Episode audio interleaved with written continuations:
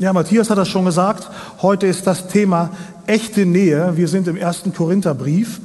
Und für mich war das erstmal so, ähm, was ist eigentlich echte Nähe? Also ich habe zum Beispiel meiner Frau echte Nähe erfahren. Wir haben uns kennengelernt. Ich muss dazu sagen, ich komme aus Kasachstan, aus einer kleinen Provinz, ein bisschen weiter östlich von Deutschland. Und dort ist es so, ja, man, man, man kennt sich halt durch Familien, durch Freunde, man, man Verwandtschaften und so. Aber ich habe einen anderen Weg gewählt. Ich habe meine Frau tatsächlich im Internet kennengelernt. In einer russischen Internetseite, die heißt Kto Sexy, also wer ist sexy.com. Und wie es aussieht, habe ich gewonnen. Also ich sehe auch gut aus.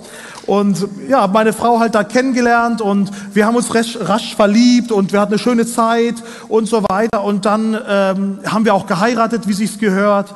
Und wir haben dann irgendwann auch ein Kind gekriegt und es war eigentlich alles super.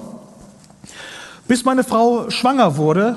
Äh, das erste Mal, das war klasse. Und dann wollten wir das zweite Mal schwanger werden. Aber sie konnte es nicht. Es ging nicht. Wir haben fünf Jahre gebraucht. Meine Frau hatte eine schwere Krankheitsphase gehabt. Ähm, und nach fünf Jahren wurde sie wieder schwanger. Es hat geklappt. Und die Ärzte sagen uns, das Kind, was im Bauch ist, das wird höchstwahrscheinlich ein Down-Syndrom haben.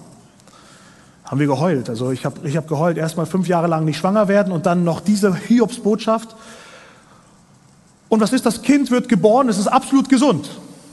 Wir freuen uns und sagen, ja super, Gott sei gelobt, Gott hat unser Gebet erhört. Und jetzt kam das nächste Kind, mein Sohn, sechs Wochen alt oder sieben Wochen alt jetzt. Und dann frage ich mich, echte Nähe, ich habe eine Frau, mit der ich Sachen teilen kann, mit der ich Liebe, Leidenschaft, Liebe, Familie, alles teilen kann. Aber wenn wir mal ehrlich sind, wer kann das heute von sich behaupten? Eine Partnerschaft zu finden, eine Frau zu finden, einen Mann zu finden, mit dem du alles teilen kannst. Freude, Leid, alles teilen.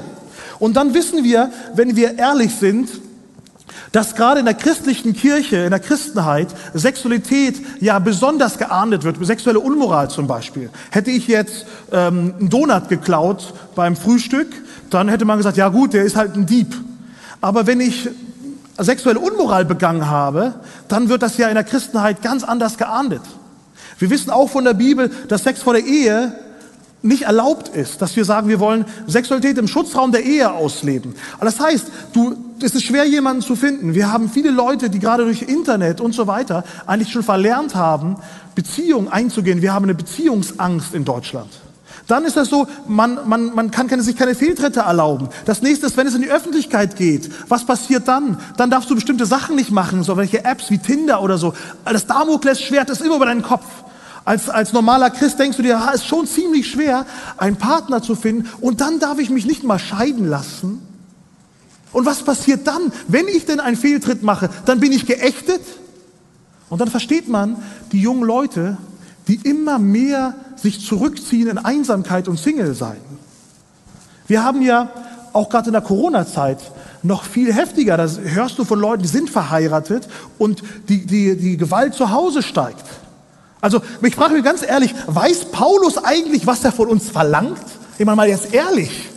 Weiß der das, wie schwer es ist, wenn du Internet hast heute? Du kannst in fünf Minuten in Amerika sein und von Amerika jemanden in Russland kennenlernen und dich heiß verlieben und am nächsten Tag noch mal jemand anders kennenlernen. Weiß Paulus eigentlich, was er verlangt? Mit einem Partner und dann noch bis zur Ehe warten und dann sollen wir noch Nähe haben und echte Liebe und dann noch durch die Kirche, die dir im Nacken steht? Der kann den Druck doch gar nicht verstehen, der Paulus. Also ich würde ihn gerne mal fragen, sag Paulus, was ist eigentlich los mit dir? Warum wird bei dir die Familienehre über den Schoß der Frau entschieden? Warum gerade Sexualität? Warum nicht über Charakter? Was ist los? Aber Paulus ist uns gar nicht so weit entfernt. Wenn man mal genau reinschaut in die Geschichte, Augustus der Kaiser hat ein Familienpamphlet rausgegeben, wo er gesagt hat, dass Menschen heiraten sollen, Kinder mit ihren eigenen Frauen kriegen sollen, damit sie vernünftige Erben werden. Weil damals in Rom war das so, dass die Leute häufig mit Sklavinnen oder die Männer häufig mit Sklavinnen geschlafen haben und Kinder produziert haben. Aber die waren keine richtigen Erben. Die haben auch nicht immer das römische ähm, Staatsrecht gehabt, das Bürgerrecht. Und Augustus sagt, ganz im Gegenteil, ihr sollt heiraten, ihr müsst sogar heiraten. Er macht etwas, baut was auf, was funktionieren soll. Und er nimmt das sogar als Bild für die Christen, weil die ersten Ehen in, der, in Rom, die waren Die christliche Ehen, die waren sicherer, die wurden weniger geschieden, die, da hat ein Schutzraum für Kinder stattgefunden. Augustus fand das sogar als, als Vorbild. Paulus schreibt mit Seneca, einem griechischen Philosophen, römischen Philosophen, der schreibt Folgendes. Er sagt in seiner Zeit, ein Beweis für mangelnde Schönheit ist die Keuschheit. Der Beweis, ein Beweis für mangelnde Schönheit ist die Keuschheit. Er geht noch weiter und sagt, einfältig und altmodisch ist eine Frau, die nicht weiß, dass die Ehe ein einziger Ehebruch genannt wird. Damals war es noch viel schlimmer als bei uns. Die Ehe war ständig gebrochen. Du, wenn du keusch warst, wenn du bis zur Ehe gewartet hast, dann warst du hässlich auf Deutsch gesagt. Das muss man sich mal überlegen. Paulus redet in der gleichen Zeit, in der wir auch sind. Er redet in der gleichen Zeit Ehescheidung, Problematiken und so weiter. Das Einzige, was die Leute damals nicht hatten, ist Internet. Paulus guckt in die, wenn man die Zeit von Paulus anschaut, die großen Führer, Caesar, Cicero, Ovid, Claudius, alle waren dreimal geschieden und wieder verheiratet. Dort war Ehescheidung also Standard. Paulus geht weiter und sagt, für ihn ist eigentlich die Ehelosigkeit eine Gnadengabe. Für ihn ist das eine Gnadengabe, wenn man keine Ehe hat, wenn man ein Single ist. Wenn du heute Single bist und zuschaust und überzeugt, dass Single bist und bleiben möchtest, dann kann ich dir sagen, Paulus sagt, dass du ein begnadeter Gottes bist. Weil du nicht heiratest, sondern dich auf die Ehelosigkeit konzentrierst und für das Evangelium entscheidest. Für ihn war es wichtig zu sagen, man entscheidet sich fürs Evangelium und für nichts anderes. Man arbeitet genau nur dafür. Und wenn wir jetzt mal in den Text reinschauen, 1. Korinther 7, 9, da lesen wir folgendes. Wenn sie aber sich, wenn sie sich aber nicht enthalten können, so sollen sie heiraten. Denn heiraten ist besser als in Glut geraten. Sie sollen sich enthalten oder heiraten, damit sie nicht in Glut geraten. Also ist für Paulus die Ehe eine Art Freistellung von Glut? Geht es Paulus um die Ehe nur um sexuelle Begierde? Ist das nicht noch mehr? Ist es ein Schutzraum für Kinder, Gütergemeinschaft, Vertrauen, echte Nähe, wo man zusammenkommt, wo man Beziehung lebt, vielleicht sogar noch Freundschaft lebt im besten Fall? Man sagt ja, Liebe kommt und geht, aber die Hektar bleiben. Mein Paulus, ist es noch mehr als das? Oder ist es viel weniger? Aber wenn wir reinschauen, dass wir mal gucken, Paulus schreibt das ja in Korinth. In Korinth ist eine Stadt in Griechenland. Dort gibt es eine besondere Göttin, die Aphrodite.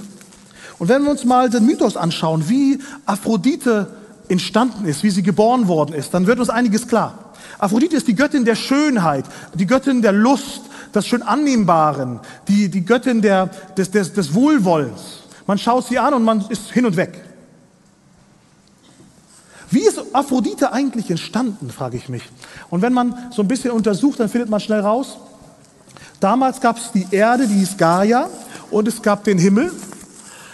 Der Himmel heißt Uranus und Gaia liegt auf der Erde. Gaia ist die Erde, sie liegt die ganze Zeit und Uranus, der Himmel, liegt auf ihr drauf. Die Erde kann nicht weg. Uranus, der Himmel, liegt auf der Erde und sie ist immer mit ihm im Kontakt und er versucht sie immer wieder zu begehren, sie anzufassen, mit ihr zu schlafen. Gaia, die Erde sagt, mir reicht's langsam, ich will von Uranus, von dem Himmel, nicht mehr angefasst werden. Ich will ja nicht Ruhe haben. Aber er sagt, Gaia, du bist so schön, die Erde ist so schön, ich will sie. Vielleicht hat der eine oder andere Mann mal von so einer Lust gelesen dass man seine Frau vielleicht in Ruhe lassen kann. Und Gaia, die Erde, sagt, mir reicht's. Ich will Uranus, den Himmel, loswerden. Ich will ihn einfach, dass er mich loslässt. Sie produziert Kinder, Menschenkinder, und die versuchen, Uranus, den Himmel, loszuwerden. Aber sie schaffen es nicht. Sie schaffen es einfach nicht. Bis Kronos geschaffen wird. Kronos, die Zeit. Er holt sich ein Messer, springt hoch und schlägt Uranus, den Himmel, den Hoden ab und schmeißen ihn ins Mittelmeer. Die Gezeiten nehmen den Hoden und bewegen ihn und dann kommt Sperma und Blut raus und es entsteht ein Schaum. Es entsteht ein Schaum aus diesen Flüssigkeiten und der heißt auf Griechisch Aphros. Aphrodite entspringt aus ihm. Sie ist eine Göttin, die aus Blut, Sperma, aus Leidenschaft aus dem Ozean kommt, wo die Gezeiten sind, wo es brennt. Und in ihrer Gottheit, in ihrem Tempel, wird, gibt es Sex umsonst, Essen umsonst und sogar medizinische Versorgung umsonst. Dort wurde rumgehurt, Aphrodite-Tempel, es gab Prostituierte umsonst, alle sind dorthin gekommen. Ehe, was soll das? Wozu denn Treue? Was soll der Geiz? Bedien dich. Und Paulus schreibt genau dort rein, in 1. Korinther, und spricht sich für die Ehe aus. Für die Korinther müsste es doch verrückt gewesen sein. Sag mal, Paulus, wir leben doch hier ganz anders. Für uns ist doch die Ehe eigentlich eine Bürde. Und du sagst, dass die Ehe der Schutzraum ist für Sexualität? Und wer im Fleische brennt, wer im Glut gerät, der soll auch noch heiraten? Gerade weil wir in Glut, Glut geraten, wohnen wir doch in Korinth und wollen doch zur Aphrodite. Du spinnst doch. Und er benutzt ein Wort für Enthaltung. Man sagt dazu ein Dyslegomenon, weil das zweimal in der Bibel nur vorkommt. Und es bezieht sich auf den Kampf. Es geht darum, dass man kämpft, dass man sich enthält, eine Diät macht, dass man sich zurückhält, dass man Dinge für sich persönlich klärt, dass man sich nicht auf irgendwas zurückhält und zurückzieht, was einen toll äh, funktionieren lässt oder sonst was, sondern man sagt, man enthält sich, um sich zu trainieren. Paulus benutzt das extra, damit man sagt, hört zu, ihr müsst in Askese kommen. Entweder das, wenn ihr euch nicht enthalten könnt, wenn ihr es nicht könnt, dann heiratet. Kämpft doch ein bisschen. Schaffst du das? Und dann geht er weiter. Wenn wir in der, in der Bibel mal weiterlesen, dann lesen wir immer, zum Beispiel bei Adam und Eva sehen wir, Adam erkannte seine Frau Eva. Wir lesen immer wieder was von Erkennen.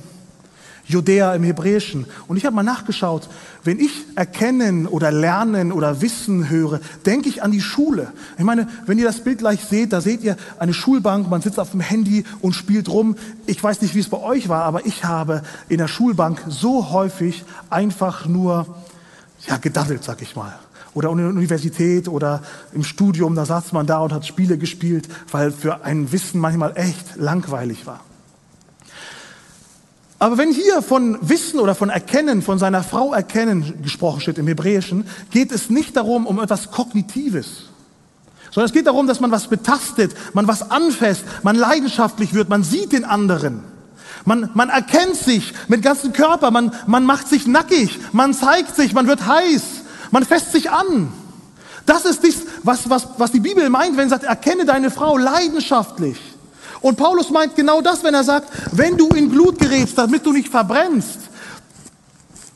Es geht um Leidenschaft, es geht nicht um kognitives Wissen, sondern es geht darum, dass dein ganzer Körper in Wallung geht, wenn du jemanden erkennst, wenn du Gott erkennst.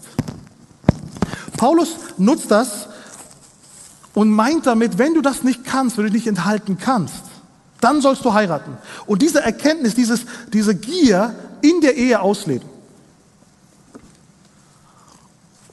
Ich bin jetzt 13 Jahre verheiratet, dieses Jahr 13 Jahre, und das hört sich so richtig gut an, muss ich sagen. Als ob ich jetzt die Lösung hätte und sage, ja, hab ja die Ehe jetzt und jetzt hast du alles keine Probleme, es läuft alles super. Aber wenn wir ehrlich sind, die Realität sieht doch anders aus, oder?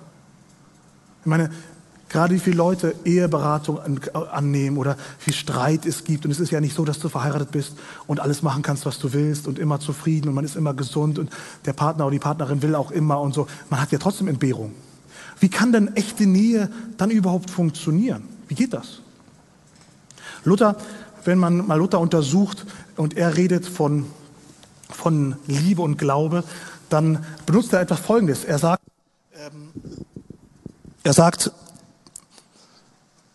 das Wort Amen, das Amen, das Wort Amen, wie er das auslegt, ist bei Luther sehr bezeichnend. Es gibt dazu viele Lexika-Einträge, aber er benutzt das Wort Amen aus dem Hebräischen, also aus dem Hebräischen und übersetzt es mit der lustvollen Passivität des Sichlassens.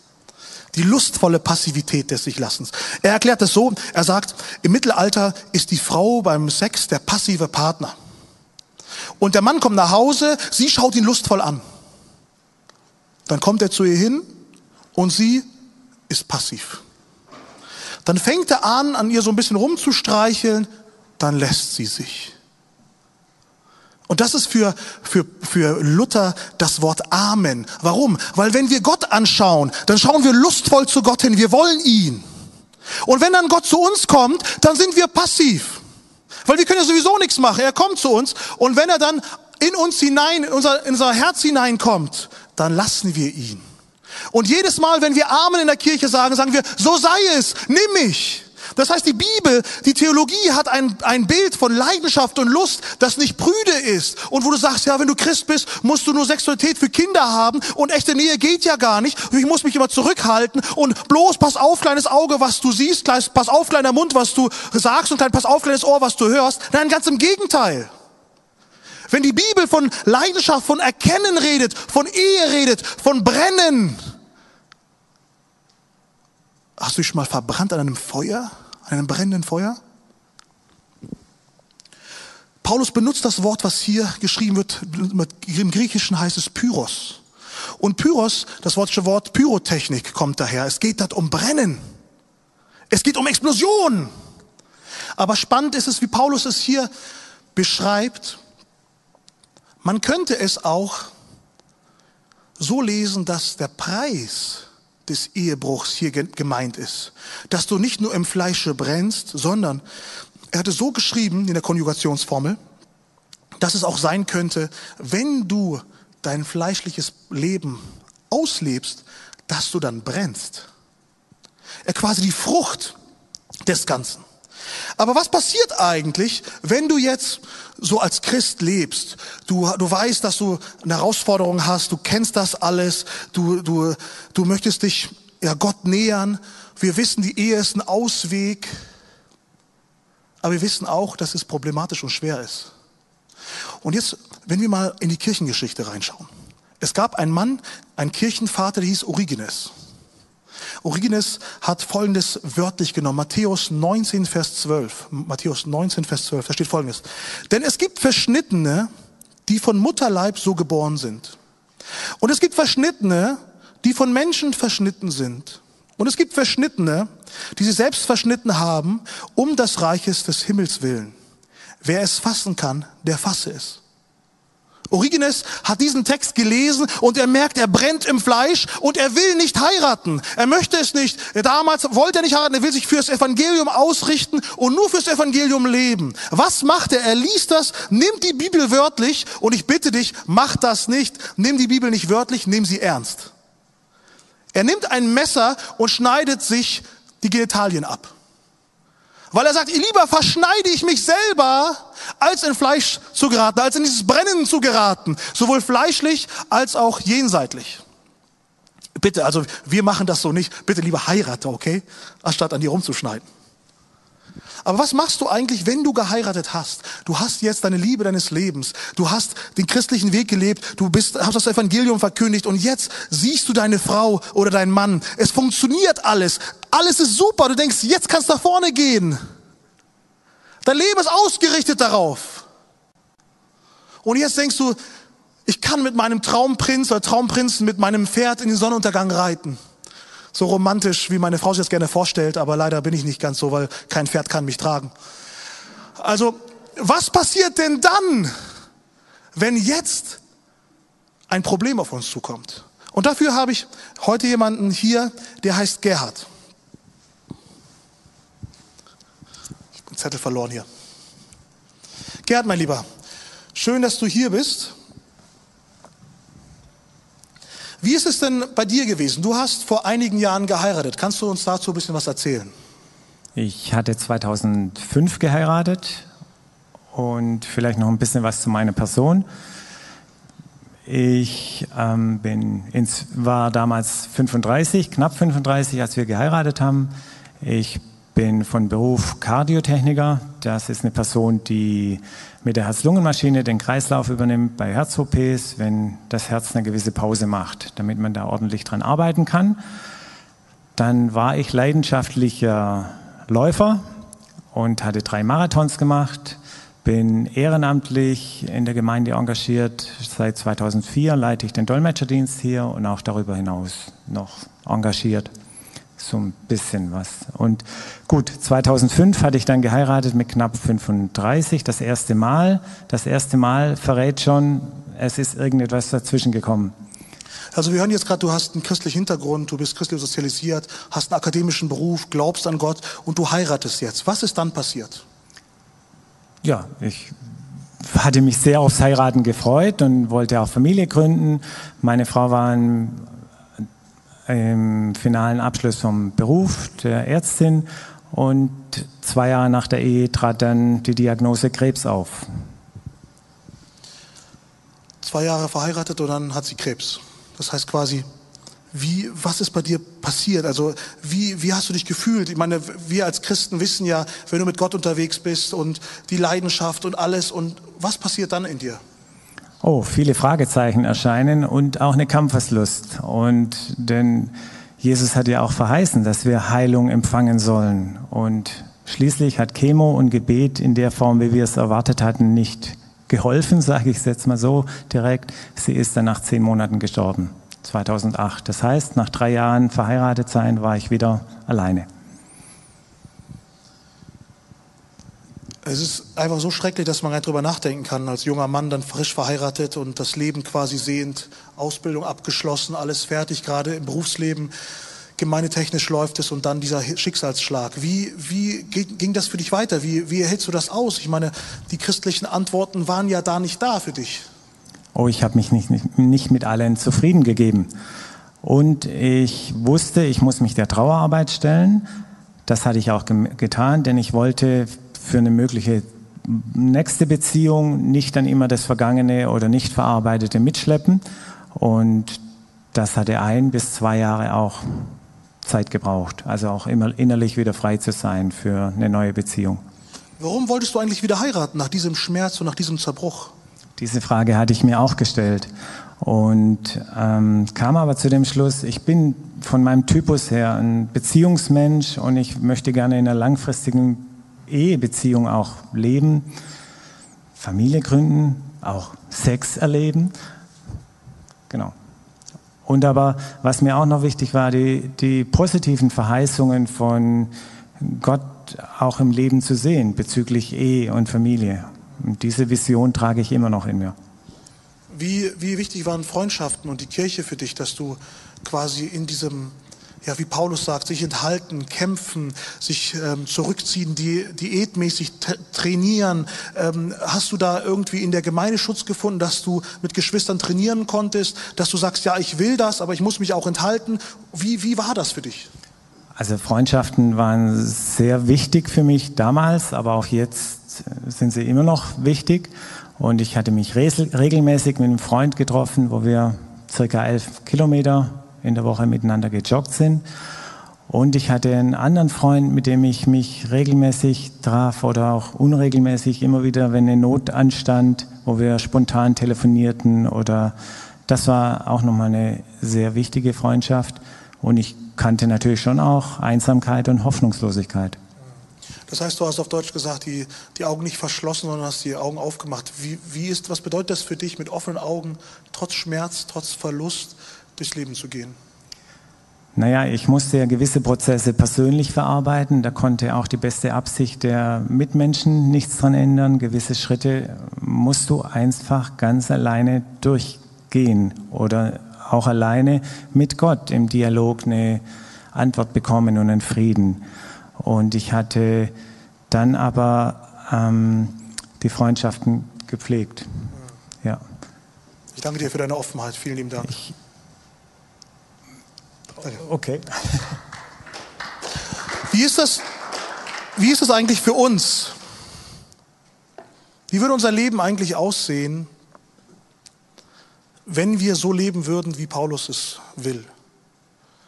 Ich meine, wenn ich mir meine Vergangenheit zurückschaue und weiß, als früher Christenmensch, war das immer für mich so, will der mir was Böses? Warum darf ich das denn nicht ausleben? Will der mir was Böses? Wieso ist das eigentlich so? Ich weiß nicht, ob ihr euch sowas auch fragt, wenn ihr solche Texte lest mit diesem zölibatären Leben. Gott will ja nicht, dass ich irgendwo im Wald wohne als Asket und mich irgendwie kasteie und mich zurückziehe. Das will er ja gar nicht, sondern er schafft etwas. Und wenn wir mal in die Bibel schauen, ganz am Anfang der Bibel kennen wir die Geschichte von Adam und Eva. Da, wo die Schlange bei der Frucht ist. Und die Schlange fängt an, mit Eva zu verhandeln. Und jetzt ist spannend, Eva sieht die Frucht und sagt, sie ist schön für die Augen, sie kriegt Lust darauf. Würde Eva aber vorher schon sich an allen Bäumen satt gegessen haben, von denen sie essen darf, Wäre Eva so satt und sagt, Mensch, du, ich habe so viel Früchte gegessen, du Schlange, ganz ehrlich, bleib mir von davon, ich will gar nicht mehr, ich habe mich satt gemampft und wenn du jetzt noch mit einer Frucht vorbeikommst, lass man gut sein. Ganz im Gegenteil, Eva tut das, was sie tun darf, nicht.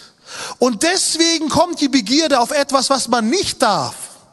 Und Paulus meint genau das. Er sagt, wenn du im Fleisch brennst, dann darfst du es ausleben. Unbedingt, du sollst es ausleben. Unbedingt sollst du es tun. Im geschützten Rahmen der Ehe. Aber viele Leute heiraten und leben dann ihre Sexualität nicht aus, ihre echte Nähe leben sie nicht aus. Sie ziehen sich zurück, sie versuchen sich nicht im Kampf vorzubereiten, sondern sie kämpfen in der Ehe gegen sich und gegen ihren Partner. Und Paulus sagt genau das Gegenteil. Du sollst heiraten, du sollst brennen im Fleisch, du sollst das machen mit deinem Partner oder deiner Partnerin. Wie würde dein Leben aussehen, wenn du genau das machen würdest, wie Paulus es verlangt? Wie würde dein Leben aussehen? Wie würde deine, deine Familie aussehen? Würde deine Arbeit aussehen? Was würde sich bei dir ändern, wenn Menschen in deiner Nähe merken, dass für dich Ehe nicht einfach so ein Spiel ist, Beziehung nicht einfach so ein Spiel ist, sondern dass du dich fokussierst und sagst, wenn Beziehung, dann richtig. Echte Nähe. Wie würde das aussehen? Und ich frage dich heute, was ist, wenn du in Situationen geraten bist in deinem Leben, wo du nicht mehr weiter weißt, wo du vielleicht gefallen bist, wo du vielleicht diese Ehe nicht gefunden hast und dich zurückhältst und du kämpfst und du fällst immer wieder und du kämpfst und du fällst wieder und hast Sorge, dass du verurteilt wirst. Ich kann dir heute sagen, dass Jesus dir vergibt. Wir alle sind Sünder.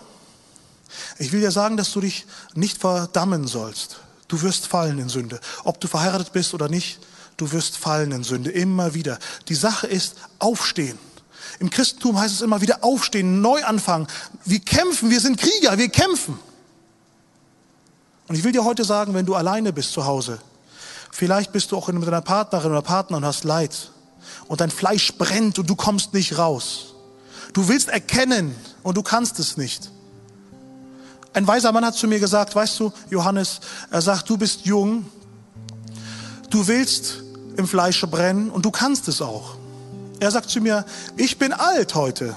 Ich will zwar im Fleische brennen, aber ich kann es gar nicht mehr. Er sagt, dir geht's also viel schlechter als mir. Ich will dir sagen, wenn du dort hineinkommst, was Jesus für uns vorbereitet hat, wenn du da reinkommst, was Paulus uns auffordert, dann ist das keine, keine Schmach, kein Leid. Er will dir nichts Schlechtes, sondern er will, dass du die Fülle bekommst. Die christliche Ehe war ein Vorbild in der Antike. Die christliche Ehe war eine Messschnur. Die Leute haben sich festgehalten und sagen, das ist es. Wenn die so eine Partnerschaft leben, dann müssen sie die gleiche Partnerschaft auch mit Gott haben. Und wenn du diese Partnerschaft mit deiner Frau oder deinem Mann genauso intensiv lebst, kannst du sie auch mit Gott leben. Gott ist mit dabei. Ihr gehört zusammen. Und dann wird sich dein Leben verändern. Deine Kinder werden anders. Wenn es funktioniert, wenn du dich nicht enthältst in der Ehe, sondern sagst, ich darf von der Frucht essen, in meiner Frucht. Ich darf mit meiner Frau ausleben, mit meinem Mann ausleben. Und dann habe ich echte Nähe. Und dann brauche ich nicht mehr schauen, was rechts und links geht. Wirst du fallen? Ja. Wirst du Begierden haben? Ja. Wird es immer funktionieren? Nein. Aber das Ziel im Christentum ist es und in der Christenheit ist es, wir wollen uns auf Gott neu ausrichten und nochmal aufstehen und nochmal aufstehen, den extra Weg gehen und nicht verzweifelt sein, weil Christus rettet uns nicht nur von Sünde, nicht nur von Begierden, sondern auch von falschen Vorstellungen. Und ich, wir werden jetzt eine Zeit haben, wo wir beten. Und ich will dich herausfordern, dass du neu dein Leben auf, auf die Prüfung stellst, deine Gedanken, dein Ehebild. Und da, wo du in Sünde gefallen bist, dass du neu aufstehst und dass du die Kraft Gottes reinkommen lässt in dein Leben und dass er dich verändern kann. Wir sind zusammen und ich will dir sagen, sei nicht wie Origenes, schneid nicht an dir rum, schneid dich irgendwas ab, schmeiß es weg, sondern pack es immer wieder an. Wir sind alle Sünder. Auch ich stehe heute hier als Sünder und sage, ich bin 13 Jahre verheiratet, ich habe es immer noch nicht alles im Griff, mein Auge gerade im Sommer, immer wieder problematisch. Aber wichtig ist, dass du mit deiner Frau ins Gespräch kommst, mit deinem Mann ins Gespräch kommst, mit ihm redest oder mit ihr redest. Und ihr sagst, hör zu, das und das, das möchte ich. Und ich möchte zusammen mit dir nach vorne gehen. Ich möchte mit dir zusammen Reich Gottes bauen. Weil für Paulus ist die Ehe ein Schutzraum, damit du auch das Evangelium verkündigst. Denn deine Ehe ist eine Predigt für Leute, dass Menschen Jesus kennenlernen und für ihn versöhnt werden. Lass uns jetzt die Zeit nehmen und ganz neu unsere Perspektive wechseln und neu mit Christus zusammengehen.